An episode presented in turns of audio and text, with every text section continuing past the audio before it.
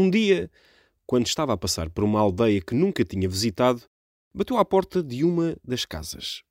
A senhora desta casa era uma pessoa muito amarga. Quando viu o monge a pedir esmolas, ficou furiosa e reclamou: Se quer comida, vai trabalhar para comer. Gritou repetidas vezes, mas ficou sem resposta.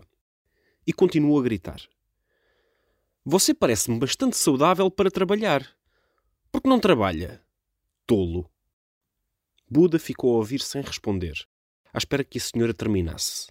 Por fim, ela fez uma pausa para recuperar o fôlego e perguntou-lhe: Por que é que está parado que nem uma pedra?